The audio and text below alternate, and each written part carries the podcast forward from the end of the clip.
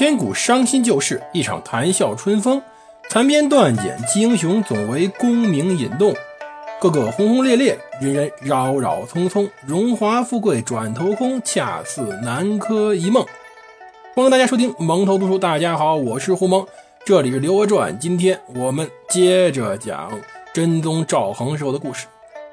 话说上期我们讲到宰相们，当时真宗初年，宰相最早是吕端，但吕端呢病重，当了一年多便因病辞职了，随后便病逝了。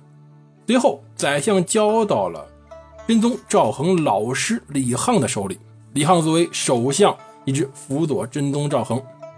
可是李沆本人则是太平兴国五年的进士，本人到这时候年龄已经大了。又由于宰相过于疲劳，他死在任上。很可惜吧？这老师在当时景德元年病逝了。说起景德这个年号，大家听着耳熟吧？没错，景德镇。景德镇便是因为真宗赵恒的景德年号而来。话说景德元年，其实赵恒更头疼的则是辽朝人。西边李谦呢，不停的蹦跶，但这个问题并不足以让他致命。真正致命的是辽朝人的一次又一次进攻。辽朝也看着赵恒不会打仗，真的就欺负他。从上次我们提到，在咸平元年打过一回以后，到咸平四年、咸平五年连续两次进攻，结果呢很简单，真宗赵恒确实不会打仗，而当年整个宋朝的防线被突破，几次打到沧州一线。我们先说说宋朝的防线吧。宋朝防备当时北方的辽朝有三条防线，真的都不怎么管用。为什么？原因还是因为没有燕云十六州。有了燕云十六州，就如同当年明朝一般，蒙古人南下确实凶猛，但是长城挡得住啊。只有长城，绝大多数入侵都是可以挡得住的，除了少部分能攻进城内以外，但那实际上也是关门打狗啊。你进得来，出得去吗？所以蒙古人一般没有饿极了、穷极了不会那样抢的。但是宋朝可没这便利，宋朝设了三条防线。第一条最挨近辽朝那条就在边境线上，西边在河东地区，就今天山西地区，主要是靠着雁门关和平型关。没错，平型关大捷指的就是这个地方。而东边呢，则以雄州为最前线，雄州再往北，基本上就是当年的辽朝国土了。西边的河东地区呢，这个防线基本上是管用的，毕竟是以雁门关为防守嘛，好歹是个关隘。东边雄州城，说句实话，雄州城也就座城啊，人家打不下来还不能绕吗？还有当时宋朝为了防止辽朝人进攻，因此采取两种办法，一种呢，河北大力的挖池塘、修水田，只要你要进攻，我就放水，泥泞不堪，你辽朝人总不能在泥地里率骑兵南下，即使南下，确实也影响速度。第二呢，在大道上种种树，不停的种树，干嘛呢？真不是为了防风沙，当时的北边沙尘暴没那么严重，主要为了阻挡骑兵的前进。大路上不停的有树，那么骑兵也就没法正常的向南突击了，也算是一种防御手段吧。种树也能防御，这两招，说句实话，不怎么管用。这都被动防御啊，人家无非是以前三天到南边，现在改成五天。该打到哪还打到哪，一点办法没有。而一般也就这两次进攻呢，是打到第二条防线。第二条是以邢州、镇州、赵州、深州、沧州这一线为防线。沧州耳熟吧？《水浒传》里林冲林教头便被刺配沧州了。整个这一线全部都是流放犯人的地方，而这一线呢，也是真正抵抗辽朝人的前线。这一线相对来说有纵深。辽朝人南下到这里以后，整个的冲击力也小了很多，而且城堡比较密布，也容易防守。而第三线是再往南，磁州、大名府、亳州这一线，这一线再往南就黄河了，黄河再往南就是开封城了，开封城就是当年的东京汴梁。所以说，整个这些防线，大家会发现一座一座城连起来的，有用没有？有用，说的没用，一点用都没有。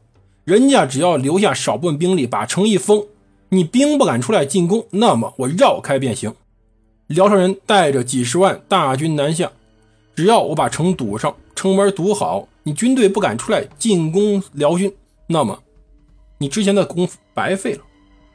这就是当时辽朝人所面临的一条条防线。说有用有用，说没用一点用都没有。而当时在两次，也就是咸平四年、咸平五年两次进攻以后，当时宋真宗要重新整备当时防线，而宋朝当时面临的态势，从东起东起大沽口，就今天天津那里，西到哪呢？西到秦州，秦州就今天陕西那里，这么长的一条防线，横贯千余里。不仅要防辽朝人，还要防李义谦，整个的千余里全部要派兵。宋朝即使兵再多，即使每个都能打，也防不住。这就是当时最大的问题。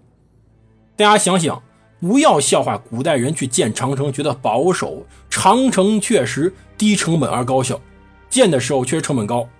秦长城，秦始皇建过一次，而明朝永乐又在秦长城基础上又重新修了一次，确实成本很高。但是确实非常高效，因为你不可能每时每刻对当时北方草原民族保持进攻态势。像朱元璋手下徐达、常遇春、蓝玉等等那些大将，以及本身朱棣手下那些将领，是不世出的。到后来必然无法维持一个进攻态势，就必须防守。而有个城墙总是比没有城墙强，这就是当时明朝修长城的原因。宋朝人想修都没地儿修啊。宋朝北边一溜烟的全是平地，你修有用吗？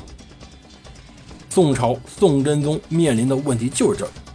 可是你整备军备也没用，人家照样会打呀。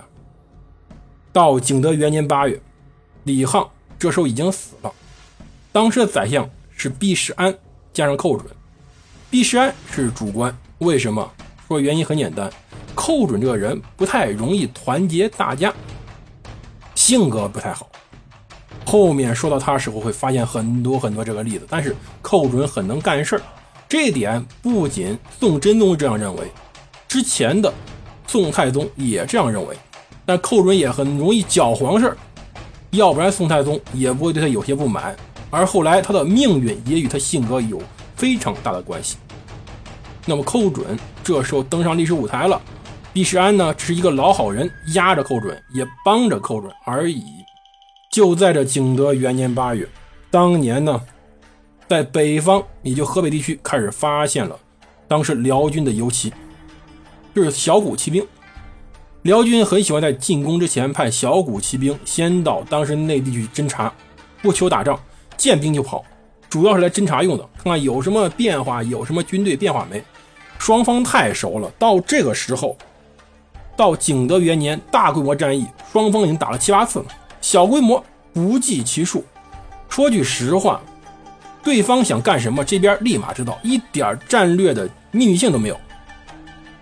当年宋朝这边的将领，即使不太能打仗，对辽朝认识非常清楚，而辽朝呢，哎，对宋朝路也很熟，来了好几回了。话说当年辽朝人可是打进过开封城的，什么时候呢？后晋时期，离这时候不远。宋太宗才死了几年呀？死了五六年。当时后晋时期离这也就是五六十年的时间。说本地图，人家辽朝人还留着呢。对，打进开封，轻车熟路，熟门熟路的。而这个时候呢，又是当时承天太后萧燕燕和辽圣宗最为鼎盛的时期，打仗非常的熟悉，说打便打。这时候已经派出征旗了。而当时宋朝天子面临的问题就是，辽朝人又要来了。说句实话，真不想讲这“又”字，但是人真的是又要来了。当年到八月二十二日，宋朝边境的大臣报告说，契丹谋大举入侵，开始派镇州、左屯、河东、广瑞兵以及南军州先分屯兵，并赴定州一线去防守。集中兵力来迎外来侵之敌。九月十六日，宋真宗赵恒跟大臣们商讨说，听到编奏说契丹又谋南侵，国家的军队多数在河北，朕决定亲征，以激励士气。卿等意何时出发？皇帝要亲征，说句实话，真宗皇帝还是有点胆量的，至少他想向父亲学学嘛。丁亲征。到底怎么亲征呢？那些大臣们开始商量，主要宰执大臣。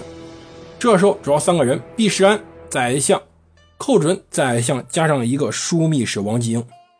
毕世安呢，老好人，他认为不用亲征，派真宗皇帝的车驾到澶州就行了。说白了，做样子让前线战士看看就可以了。但是澶州城城国不广，不宜久蓄大军，进发之期尚待徐徐图之。说了半天，到底什么时候去没想好。而寇准呢？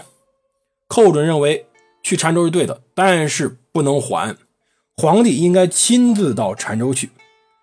而枢密使王继英认为禁卫重兵多在河北，到澶渊可以壮升温，但是进发之期，整个这个开会算是没讨论出来，到底什么时候去根本就没说好。